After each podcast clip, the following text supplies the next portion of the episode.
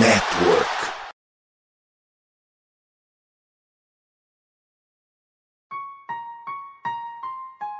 Recently inspired by the city I'm from and all that we've been through just makes me realize that there's nothing that can stop us from being champions. I dedicate this song to Ray Lewis, Baltimore Ravens, and my whole city. Came from the bottom, great to be a champ. Did it on our own, nobody gave us a chance. No matter the odds, keep God in the circle. Now every time it rain, we turn the whole world purple, baby. Purple rain. Estamos começando mais um episódio da Casa do Corvo. E é isso, pessoas. Acabou o amor, acabou a magia. Agora só sobrou choro e ranger de dentes. Eu sou o Cleverton Liares e estou aqui com Manuela Cardoso. Boa noite, Manu. Boa noite, Cleverton. Bom dia, boa tarde, boa noite que tá nos ouvindo. E nossa, que o final horrível que foi esse jogo. Eu tava assim caminhando bem, não deveria ter terminado daquele jeito. Passei raiva. Ai, que coisa horrível. E é esse o sentimento do torcedor mesmo, né? Desgosto. 24 New York Giants, 20 Baltimore Ravens. Uh, vamos falar de tudo que deu errado nesse jogo, porque pouca coisa deu certo. Inclusive, a gente vai passar bem rápido pelas coisas que deu certo. E é isso. E imaginar o que será o resto da temporada com o time jogando desse jeito. Depois, claro, dos recados. Bora lá.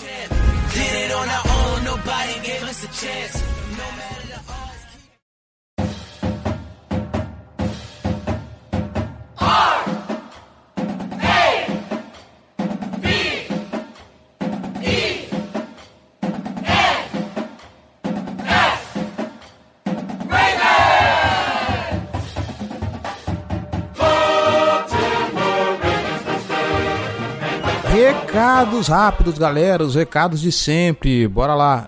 Antes da gente partir, na verdade, para esses recados de sempre, eu queria lembrar uma coisa para você. Já preencheu a pesquisa da FN Network? Não? Então é o seguinte, enquanto você escuta esse episódio ou antes ou depois, tanto faz, corre lá no post desse episódio lá no site da FN Network, tá bom?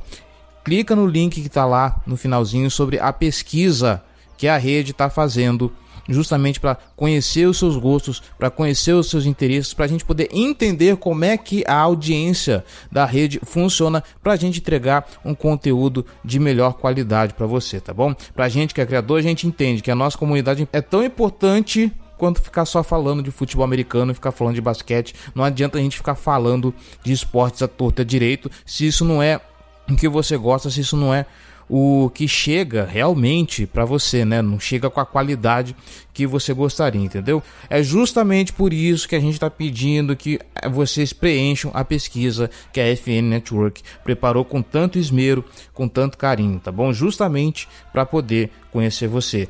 De novo, reforçando, na descrição desse episódio vai ter o link com as perguntas, tá? Não demora mais de 3 minutos, tá bom? Então é rapidinho, você faz isso, assim, é...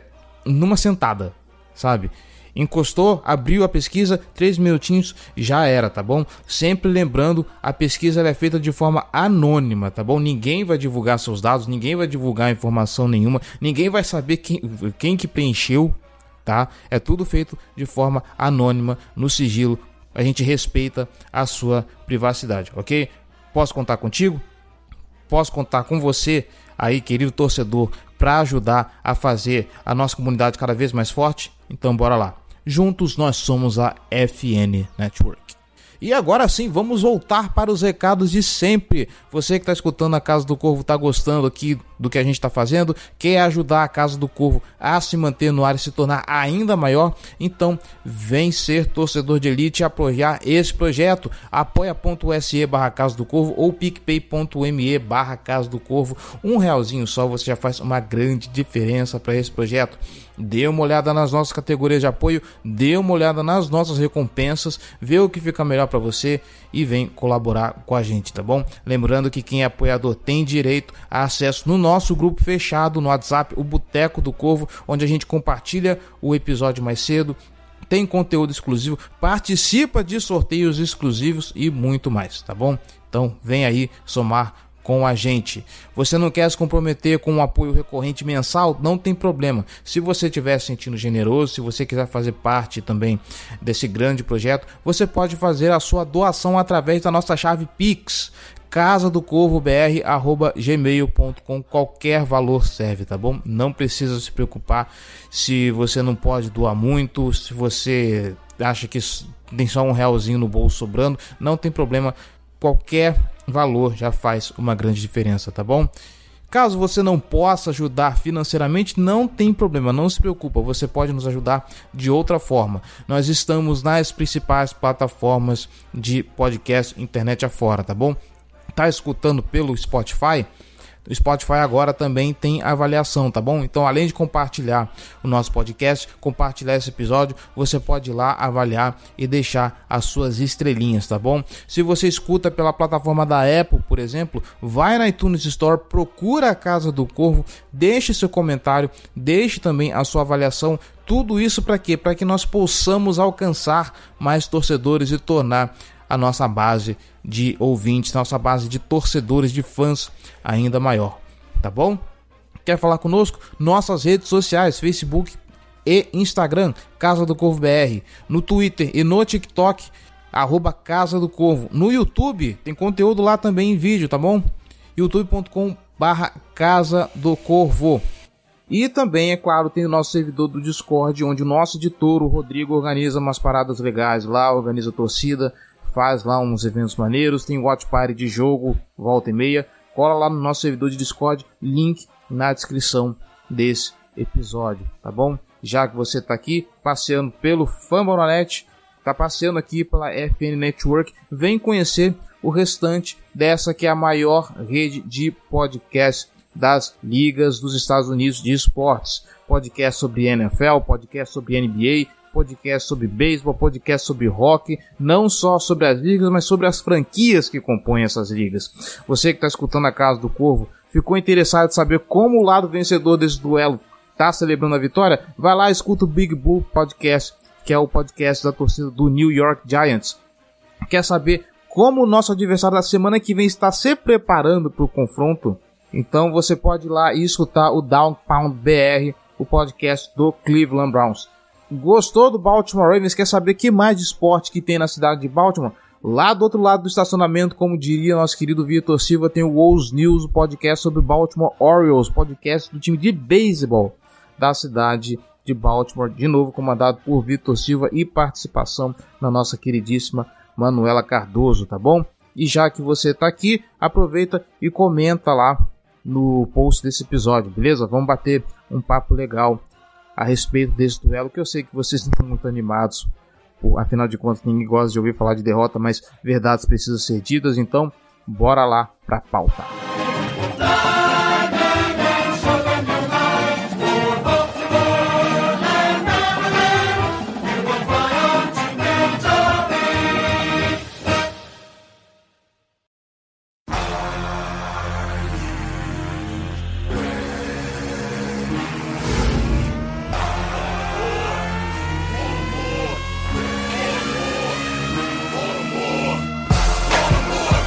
Muito bem, Manuela Cardoso. Uh, eu abri rapidinho aqui os stats do, do Lamar Jackson nessa temporada porque eu queria ver uma coisinha a respeito do rating do Lamar Jackson, tá? Por quê? Eu tô gravando isso depois de ter visto os highlights do jogo em live com a galera. E, aliás, você que ainda não sabe, twitch.tv barra Casa do Corvo, a gente está se propondo assistir os highlights dos jogos da semana toda segunda-feira, tá bom? O Lamar Jackson ele começa no, com o New York Jets com um rate de 98.3, aí vai para 142.6 na semana 2, semana 3 110.3, aí vem depois Buffalo 63 Cincinnati 71.6 e agora contra o New York Giants 71.1. Nós estamos falando de um jogador que saiu de um candidato que estava abrindo uma larga vantagem para concorrer ao MVP. Ao lado dele apenas Josh Allen e Patrick Mahomes que ainda estão fazendo temporadas impressionantes para um cara que ele tá ali jogando de mediano para bom nós vimos o Lamar Jackson apresentar problemas de overthrow, colocando a bola muito à frente do que era necessário. com recebedores abertos. Não era nenhuma disputa ombro a ombro dos recebedores do Lamar Jackson quando ele cometeu isso, eram praticamente alvos abertos, tá? E para piorar, nesse jogo contra Nova York, além de vermos os overthrows, nós vimos um Lamar Jackson displicente numa das coisas que era uh, uma das valências, uma das qualidades do Baltimore Ravens, que era o two minute drill, essas campanhas rápidas para conseguir chegar do outro lado do campo e fora a, a falta de cuidado com a bola e, e tudo mais. O que acontece com o Lamar Jackson, Manu? Pois é, não sei se isso é parte do psicológico dele. Eu acho que tem um pouco de, sei lá, ele querer se provar toda hora e isso acaba sendo demais, sabe? A gente já viu esse Lamar Jackson uns tempos atrás de querer ficar salvando o jogo, não dá certo, um monte de coisa forçar jogadas que não são legais. E eu não sei se a gente até chegou a comentar isso quando fala-se que ele tendo não uma das maiores médias de jardas por alvo, ele tentava forçar muito as bolas em alvos mais longos. Acho que em nenhum momento a gente chegou a falar assim que uma hora isso não ia dar certo, porque uma hora ele ia forçar uma coisa a mais, ou uma hora ele ia fazer uma leitura errada, alguma coisa assim. E assim, esse jogo ele foi muito mal. A gente fala muito dos overthrows porque foi coisas bizarras, assim, ele teve quatro tentativas para mais de 20 jardas e ele errou todas. E não é culpa do, dos recebedores nesse sentido, porque eu, eu, fui dar uma olhada nos, nos stats e ele teve só dois drops de todos os recebedores que ele lançou, sabe? Mas assim, ele, para jogadas de 0 a 9 jardas, ele teve um percentual de passos completos foi de 42%, sabe? É uma coisa absurda, uma coisa ridícula até. A gente fala bastante do overthrow, mas ele tava errando uns passos ridículos, sabe? Então foi é, isso que você falou, uma displicência, coisa que ele não faz. Não sei se isso foi muito mais psicológico dele deve ser alguma coisa. Até tirei sarro no, no jogo que ele dobrou a dose do Whey e agora não sabe mais mirar para longe porque fica jogando muito forte, não lembra que tá forte, sabe? Mas assim, não foi legal. A gente comentou muito sobre também o Ravens não ter um corpo de recebedores de calibre, porque, assim, chegou num momento do jogo que o Lamar tinha tentado passar 18 vezes para os Tyrants é, e acertou 11. E acho que para os wide receivers foi, sei lá, acho que cinco vezes que ele tentou, sete vezes que ele tentou, sabe? Então é uma coisa muito absurda, muito diferente. E eu não sei se ele fica tentando forçar esse passe. Tem muita gente que acha que ele tá fazendo isso porque ele quer preservar o corpo, porque ele não quer correr, para garantir o contrato, o que seja. Tem gente que diz que ele quer se provar que ele vale a pena, mas assim, o fato é que as três primeiras semanas o ataque do Baltimore Ravens estava fazendo 33 pontos por partida e desde então não conseguiu fazer mais do que 20 pontos numa partida. Sabe? Isso passa muito por ele também porque a defesa do Bills jogou super bem, mas você não estava enfrentando defesas muito fortes, né? Você estava enfrentando a defesa do Giants, a gente comentou até no preview que ela melhorou bastante, tá, não estava cedendo mais do que 20 pontos por partida, mas assim, ainda assim não é uma defesa top 5 da NFL. Né, é uma defesa que ainda tem muito que melhorar e tal. Então, assim, ele piorou na questão de blitz também. Se antes a metade dos touchdowns dele vinham por blitz, agora tá horrível também. Ele tá tendo pior passer rating nesse sentido. Então, eu não sei, tem que colocar alguma coisa para ele fazer, tem que ler, é, ver mais tape, sei lá, colocar um psicólogo para orientar ele, para entender por que, que ele tá, é, tá fazendo isso, porque não é normal acontecer isso. E foi uma mudança muito brusca, porque foi de uma semana para outra mudou totalmente da água para o vinho, de uma semana para outra. Se não melhorar pro resto da temporada, acabou a temporada. Eu diria que mais do que um psicólogo, essas coisas, o Lamar Jackson ele precisa de um, um, sei lá, um empresário, um contador, alguém que coloque ele na realidade. Porque Se o jogo dele está sendo afetado pela necessidade de um contrato, o Lamar ele precisa lembrar de uma coisa.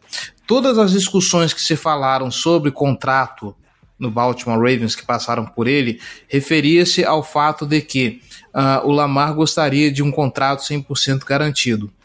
Vamos lembrar o seguinte: o Lamar ele está se referenciando é, através de um único contrato que é 100% garantido de um jogador que não merece um contrato 100% garantido.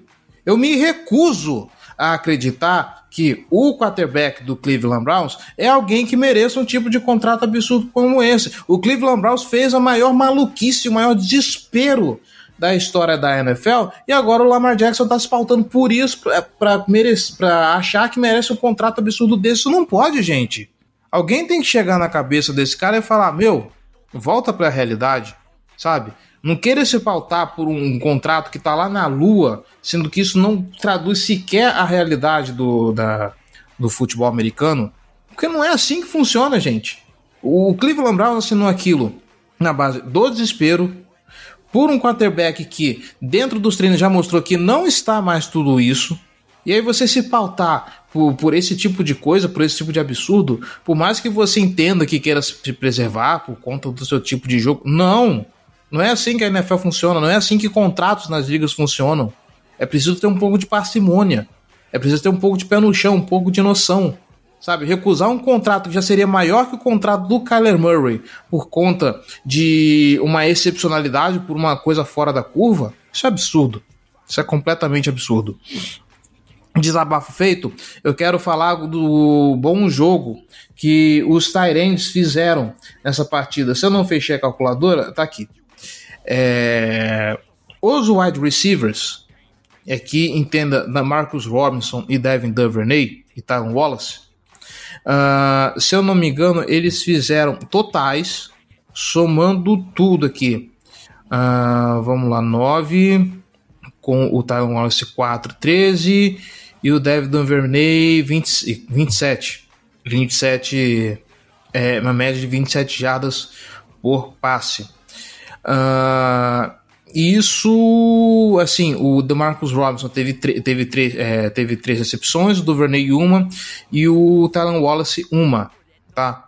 Agora a gente vira a página. Os Tyrants, os Tyrants somados, tá? Mark Andrews, 7 recepções para 106 jardas. Isaiah Likely, que desencantou finalmente. Duas recepções para 30 jardas. Foi pouco, foi pouca recepção, foi, mas pelo menos as, as poucas que ele teve, ele conseguiu finalmente andar no campo. E Josh Oliver, duas recepções para 21, para 21 jardas. Ok, foram duas recepções uma das recepções foi bem contestada, não vamos entrar nesse mérito. Ou seja, os Tyrants eles fizeram uma média de 157 jardas totais tá? 14.3 jardas por média. Ou seja, mesmo que os wide receivers não tenham aparecido, falta de alvo para esse jogo não foi, né, mano? Porque os Tyrants brilharam. Não, os Tyrants brilharam completamente. O jogo do Ravens foi muito pautado em é, explorar aquele meio de campo que o, o Wink estava deixando vazio, justamente porque ele estava querendo jogar pressão em cima do Lamar. Então, assim, explorou bastante, jogou bastante uh, nos Tyrants, isso é muito bom. E só um, um, comentário, o Isaiah Likely, ele teve quatro targets e duas recepções, né? Eu acho que ele foi bem até eh, nesse jogo, porque foi um dos melhores jogos eh, fora da pré-temporada, obviamente.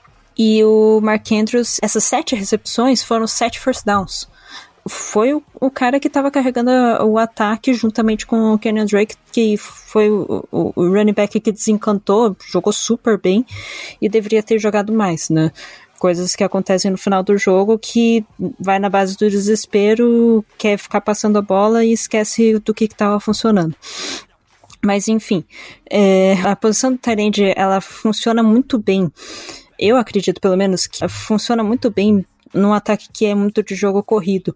Porque várias vezes até você ouvia lá, ah, tem no, nessa formação três Tyrants. Na hora você pensa, pô, os caras vão correr. Não, eles passaram a bola, sabe? Então você explora esse meio de campo justamente porque o, o, o Wink ele jogou bastante pressão, ele jogou querendo parar uma possível corrida que fosse. Então você vai ter uma exposição ali, e é ali onde os Tyrants estão correndo as rotas. E foi justamente onde eles estavam pegando o, o, os passes. Então eu acho que isso é uma coisa que está funcionando muito bem no, no Ravens. Só que é isso que a gente estava até discutindo hoje no, no Boteco praticamente o dia inteiro. Que falta um wide receiver de calibre pro corpo de eh, recebedores do Ravens, sabe? Porque você vai ver, quem que são os recebedores do Ravens? Devin Duvernay e o Richard Bateman, que, assim, Bateman teve um jogo muito bom essa temporada e depois disso se lesionou e, e assim, eu acho que foi o Rafael que mandou um, um tweet falando sobre a performance do Ravens com o Richard Bateman jogando e sem o Richard Bateman jogando. É muito melhor com ele em campo. Até porque as atenções vão todas para ele, tal, tal, tal. O DeMarcus Robinson é um, um red receiver decente, mas assim, ele dropou um passe muito feio. Ele não olhou para a bola, simplesmente assim, tipo, foi uma coisa que poderia ter ajudado o ataque naquela hora mas ele eh, teve um outro passe que foi bloqueado. Assim, não é um, um wide receiver 1, nem um wide receiver 2, vai ser um reserva, o que seja, assim. E a gente precisa de um wide receiver que substitua o Rashad Bateman nesse momento. Ou uh, a gente estava até comentando lá do, de um wide receiver 2 que jogasse melhor do que o Devernay, sabe? Porque daí você dá mais armas pro Lamar. E ele não fica nessa dependência de jogar sempre pro Tyrant, jogar sempre pro Mark Andrews, porque eu percebi bastante que, pelo menos nos dois primeiros jogos, ele não tinha muito essa dependência pro Mark Andrews. E depois disso, ele começou só a ficar atacando no, no Andrews, sabe? Então, assim, eu acho que é necessário que o Ravens procure um, um wide receiver bom, não o Deshaun Jackson, né? Mas assim, um wide receiver bom novo que possa durar bastante tempo, mas a gente sabe que isso não é identidade do Ravens, não é identidade nem do De Costa. Mas assim, é isso ou sei lá, sabe, o, o, o ataque não vai para frente, só jogando com Tyrants não vai para frente. O Ravens tem que, tem que prestar muito atenção nisso, que precisa de um corpo de recebedores melhor, mais potente. Eu não queria ser lembrado de Deshaun Jackson. é uma notícia muito recente. Eu já tava com raiva demais, cara. É porque a gente conversou isso também no. Aí já não lembro é, se foi particular nosso aqui do, do grupo do podcast ou se foi lá no Boteco.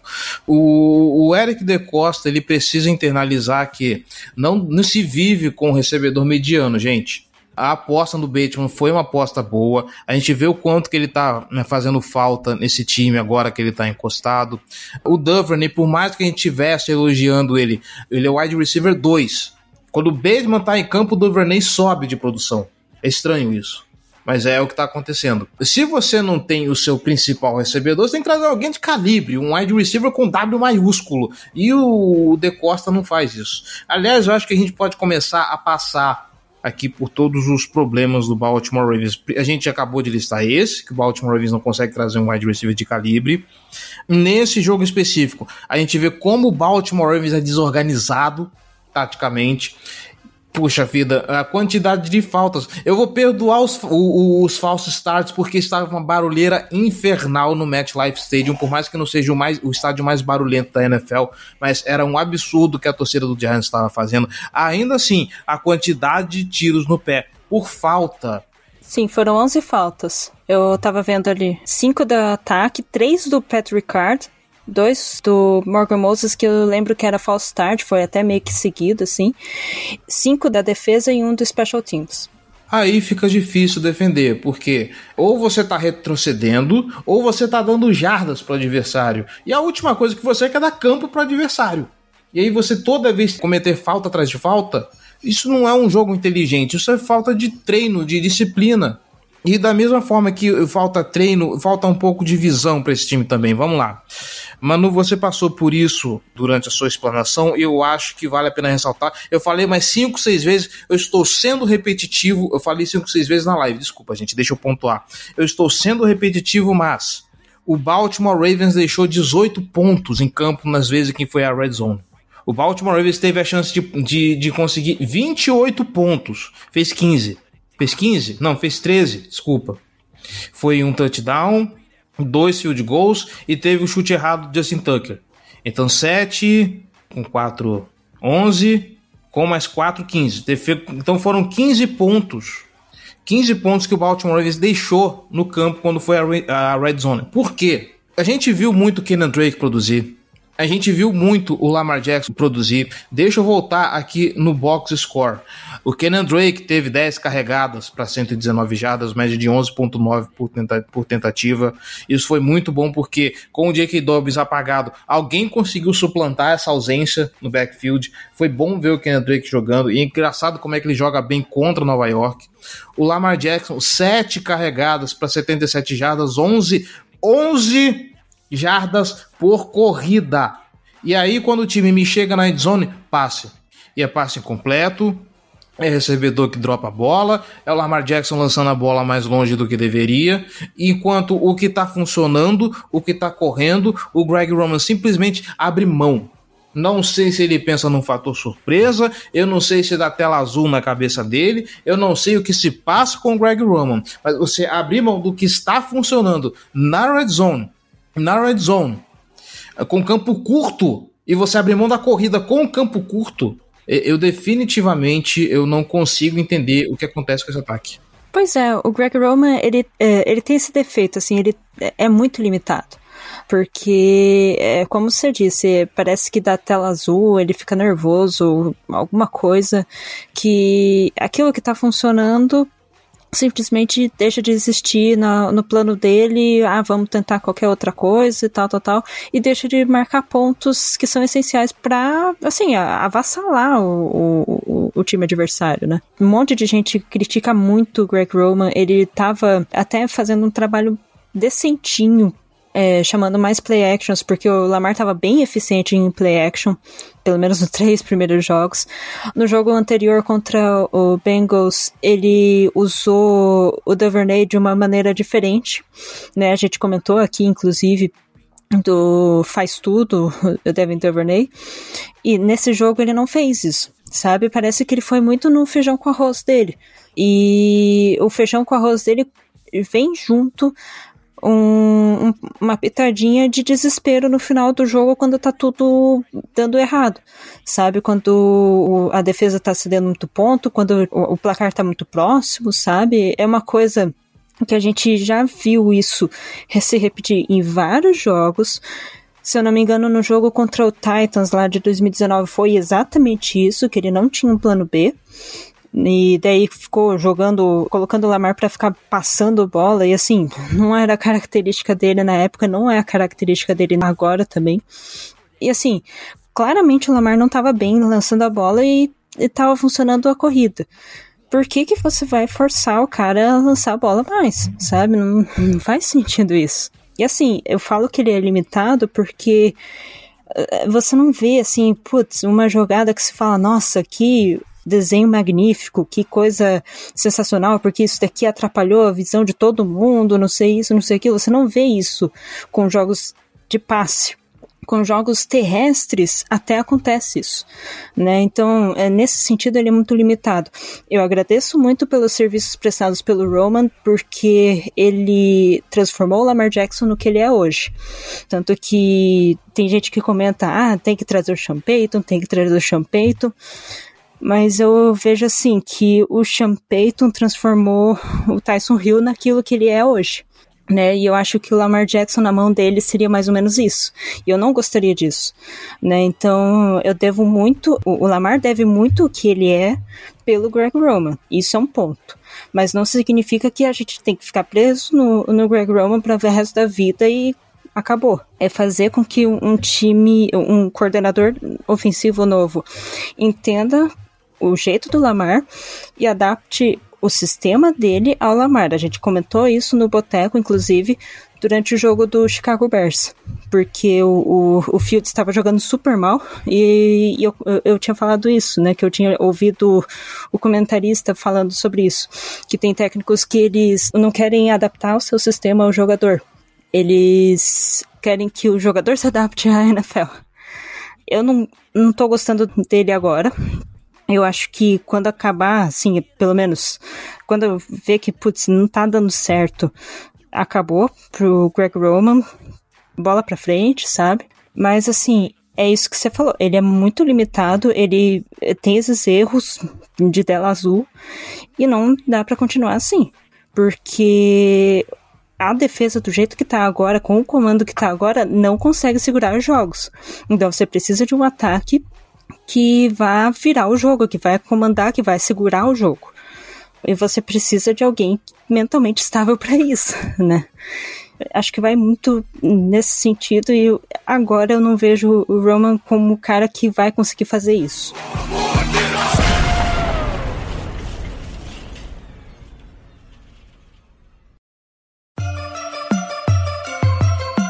Black and purple, black and purple, black and purple, black and purple. Black and purple, black and purple, black and purple, black and purple. Bom, acho que sobre o ataque, já falamos tudo que tínhamos que falar. A linha ofensiva fez um jogo decente, apesar dos pesares. É bom ver que o Ronnie Stanley, por exemplo, está ganhando mais snaps. Uh, isso dá à linha ofensiva um, entrosamento legal com a formação titular, com a formação que deveria ter começado desde o, da, da semana 1. Infelizmente, ossos ofícios não era algo possível, né? Agora a gente vai para a defesa e eu tô correndo o risco de soar repetitivo porque toda semana a gente fala da incapacidade dessa defesa de fechar jogos, a incapacidade que essa defesa tem de fazer pressão em cima da linha. Eu de cabeça eu lembro de dois bons momentos do front do Baltimore Ravens, que é um do Justin Madabuik parando a corrida do Daniel Jones. Na verdade, acho que foi o Daniel Jones que atropelou o Justin Madabuik, apesar do você vê o jogo, você vê que o Madabuik ele se ajeita para poder parar o Daniel Jones porque ele vê que o abriu um espaço, o Daniel Jones desistiu de passar e foi, foi para a corrida, ele foi lá e fechou o espaço.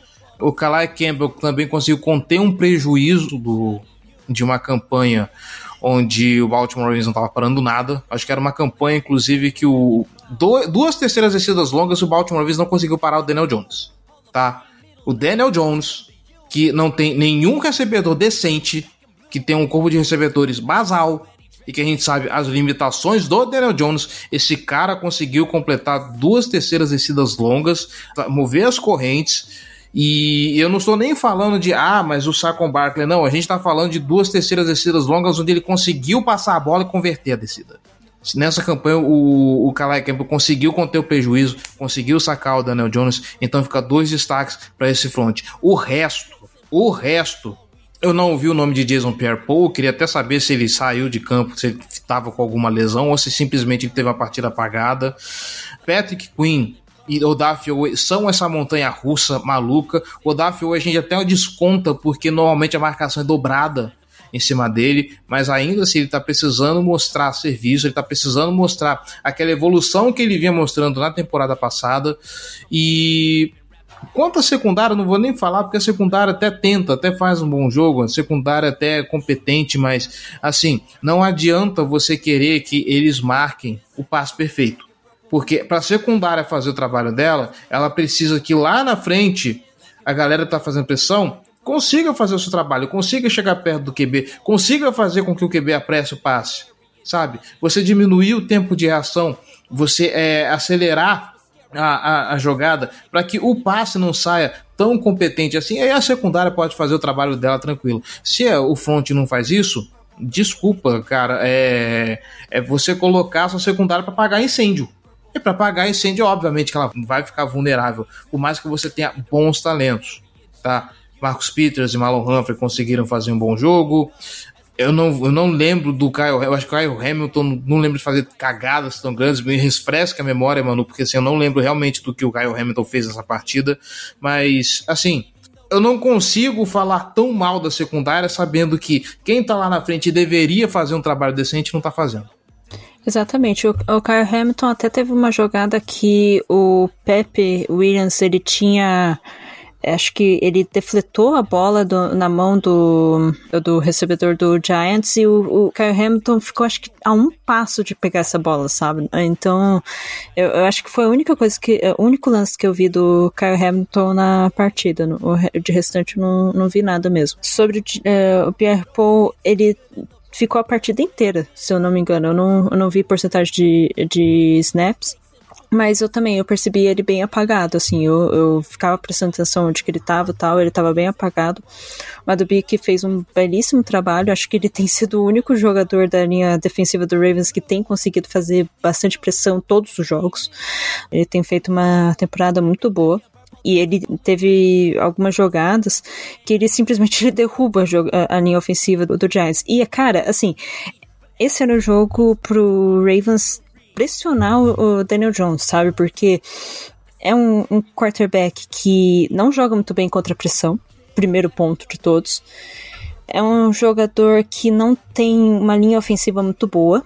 Deu para perceber que eles estavam uh, sofrendo toda hora também. E o Ravens ele conseguiu pressionar 17 vezes né, com ele, sendo que é, ele lançou blitz em 13 dropbacks do, do Daniel Jones.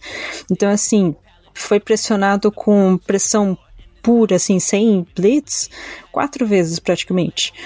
Então, poxa, alguma coisa está de muito errado nesse sentido. E a gente já estava com problemas nos anos anteriores, porque o, Ravens não estava conseguindo pressionar sem cerco por blitz. Esse ano parecia que ia dar certo, do nada deu tudo errado. Não está funcionando a pressão, não sei se eles não estão conseguindo quebrar, bloqueio, o que que é.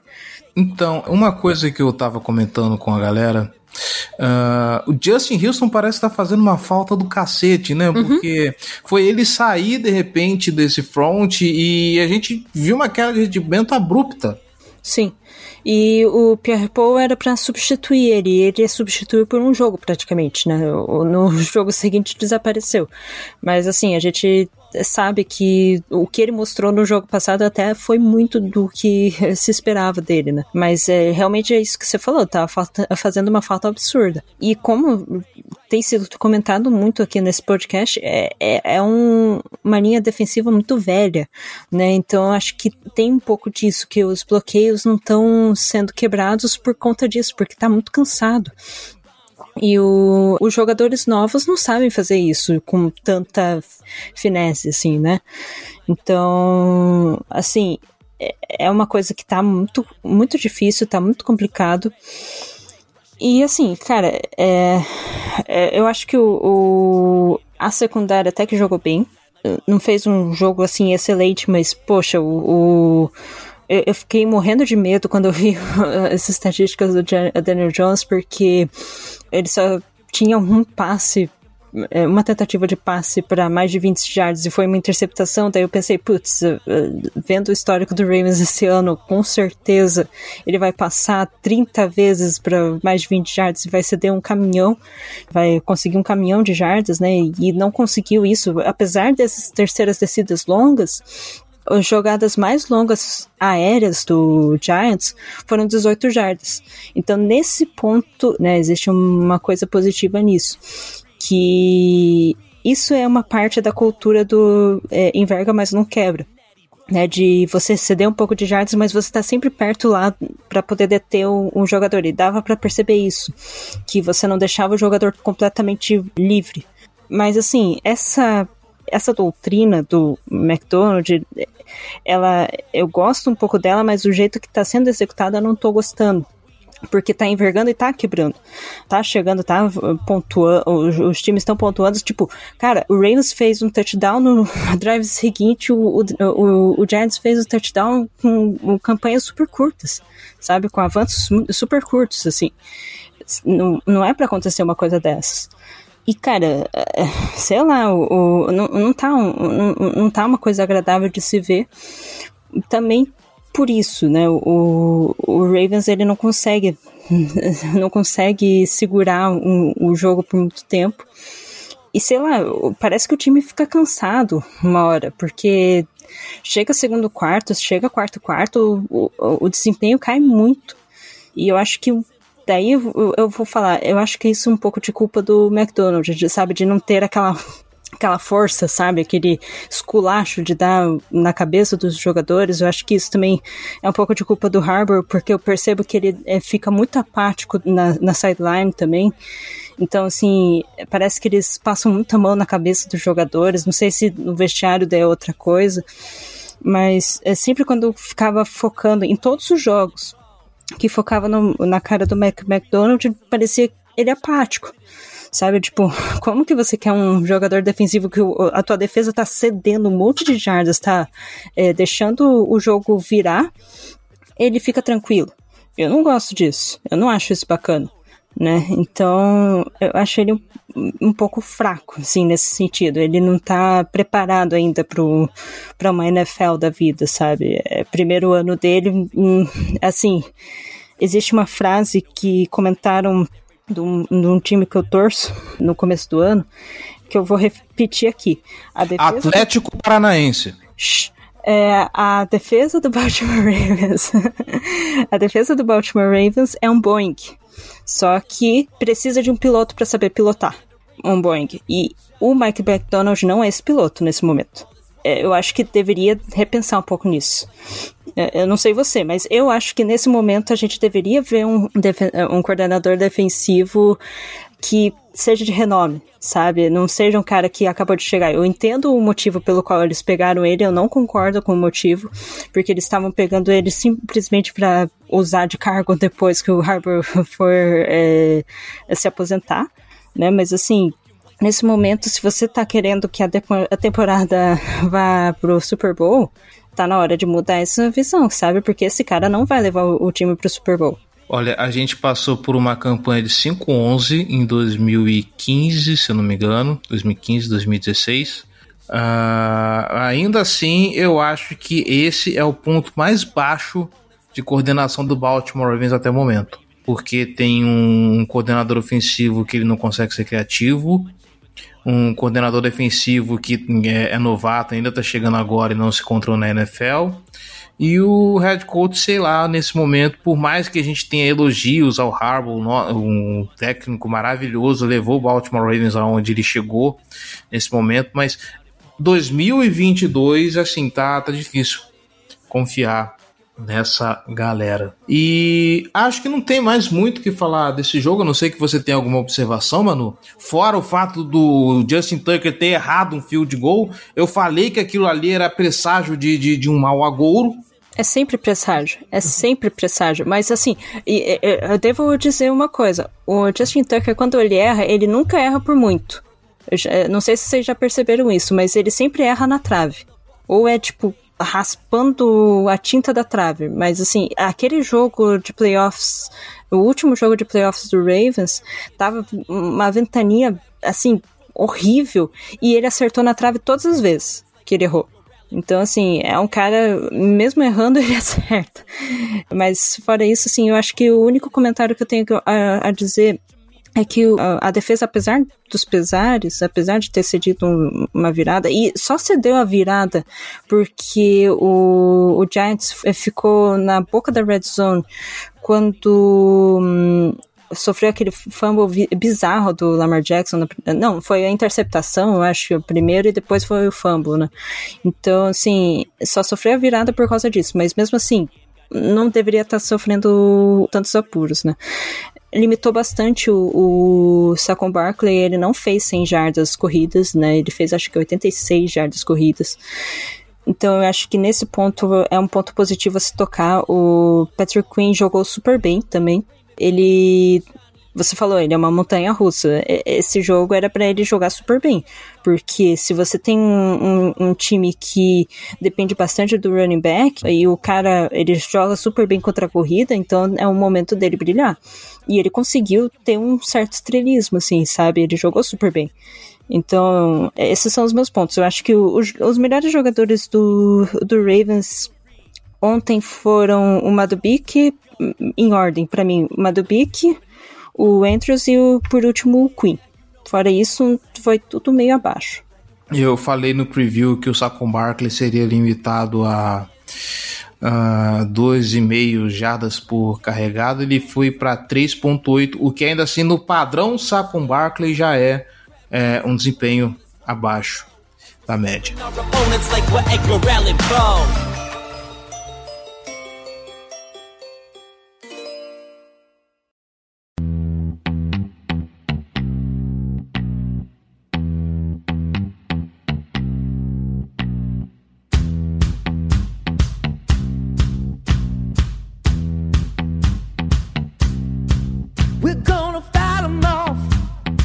Isso aí, gente. Vamos passar a régua de uma vez. Chega de falar de coisa ruim, chega de falar desse, desse jogo horroroso. Semana que vem tá, tá aí, é outro confronto de divisão. A gente vai enfrentar o Cleveland Browns e vamos esperar. Desculpa, eu não tenho tanta esperança assim. O que, que eu tô querendo enganar? Mas quem sabe o, o time não dá uma pivotada e, e- e volta com sangue nos olhos, volta com gana, volta com vontade. A gente não vê um Baltimore Ravens diferente do que essas seis semanas mostram. Curiosamente, o Baltimore Ravens, com todos os problemas, ainda é líder da divisão norte da UFC, tá? Queria só lembrá-los desse ponto. É isso, Manuela Cardoso, muito obrigado pela participação, muito obrigado por dividir esse espaço de pistolagem hoje aqui comigo, né? Hoje com as ausências de Giba Pérez e João Gabriel Gelli por motivo de agenda, mas é isso. Tem novidade no Ous News essa semana? Olha, ainda não. Eu acho que tá um pouco no hiato. Eu comentei até no último episódio, por conta da pós-temporada, ficou um, um pouco ah, ah, nesse vazio, porque o, o não, tá fazendo nada praticamente. Mas logo, logo tem coisa ah, fresquinha pra, pra ouvir. E obrigado de novo por- pelo convite. É, é bom, é, independente do que acontece, é bom falar sobre o Baltimore Ravens. E é, assim, o, o Ravens só tá líder da divisão porque esse, essa divisão tá um porre esse ano. Então, eu espero que. Eu não sei, eh, ano passado o, o, o Ravens perdeu a divisão, né, perdeu recorde na divisão, teve um recorde negativo e assim, é, o pessoal começou a falar, precisa de um, um recorde positivo. É capaz do, do Ravens ter um recorde positivo e mesmo assim não, não ir para playoffs, né? Mas é, sei lá, é, é coisas que vão acontecer. Tem, é, foi um terço da temporada ainda, tem coisa para acontecer, tem coisa para mexer. Esperamos que mexam, mexam certo e nos vemos no, no próximo capítulo. Pois é. Ah, é isso aí, gente. Escute o Ous News com a Manuela Cardoso e o Vitor Silva, que faz parte do Bears Cave. Então, vai lá escutar o Bears Cave também, podcast do Chicago Bears aqui na rede. Ah, eu sei que vocês não têm interesse nenhum em continuar ouvindo sobre esse jogo, mas se quiser dar uma, um agrado aqui também, tem o Big Blue podcast para falar sobre New York Giants. Eles devem estar felizes pra cacete com Brian Debo, Saquon Barkley e, e, e, companhia. E semana que vem, obviamente, duelo contra o Cleveland Browns. Vai lá escutar também o Down Pound BR para você ver como que tá o, o, o ânimo da galera pro duelo divisional contra o Cleveland Browns, tá bom? Nos vemos ainda essa semana para fazer o preview desse jogo e fé no coração que as coisas vão melhorar, gente. Um abraço e até mais.